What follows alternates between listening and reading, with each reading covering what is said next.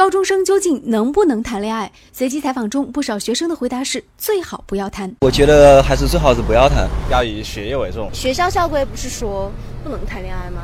然后我觉得学校是对的，但是有不少同学认为，高中阶段的感情只要是不影响学习就可以谈。我觉得可以啊，嗯，可以。因为谈恋爱如果是一段很美好的感情的话，是可以带给人正能量，它会激励人向上。我也觉得可以，如果不影响学习的情况下，可以。那么高中阶段谈恋爱影响学习吗？继续来听听同学们是怎么说的。就这种情况，因为我在我们印象中，就是有很多学霸也在谈恋爱，其实有的时候不影响学习。呃，我觉得。自制力强的话，影响不大吧？这他们学霸是有动力，就是说他们谈恋爱不影不影响学习的原因是有动力，就是以后比如说一起去考同一所大学那样。彼时当年少，莫负好时光。高中阶段的感情究竟要不要说出口呢？这位男同学很有自己的想法。前段时间我在网上看了有一个报道，就是几个二十多岁的师哥师姐们，他们从大学毕业回来，然后到我们学校里面来拍结婚照，或许。我觉得在高中，男女同学是互相之间有正常情愫，也是一件很正常的事情。但是我觉得谈恋爱，这是对大家学习、学习和生活都有影响的一件事。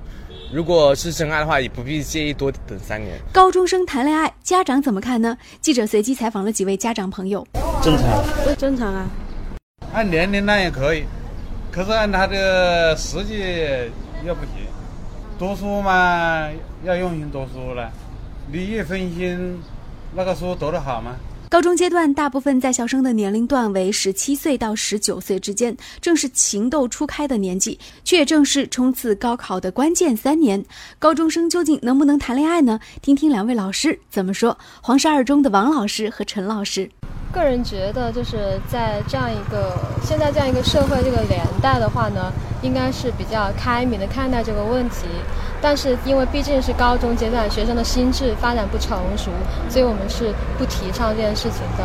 他这个是正好用于学习的时候，他的精力用于学习上去了。你现在社会上需要的是人才，当然我们说读高中、读大学的好不是唯一的道路，但是呢，这个平台高，将来在社会上拼搏，在社会上努力都有好的。调查中，记者很惊讶地发现，如今高中生恋爱这个曾经讳莫如深的话题变得轻松了。当同学们面对这个话题的时候，不再回避。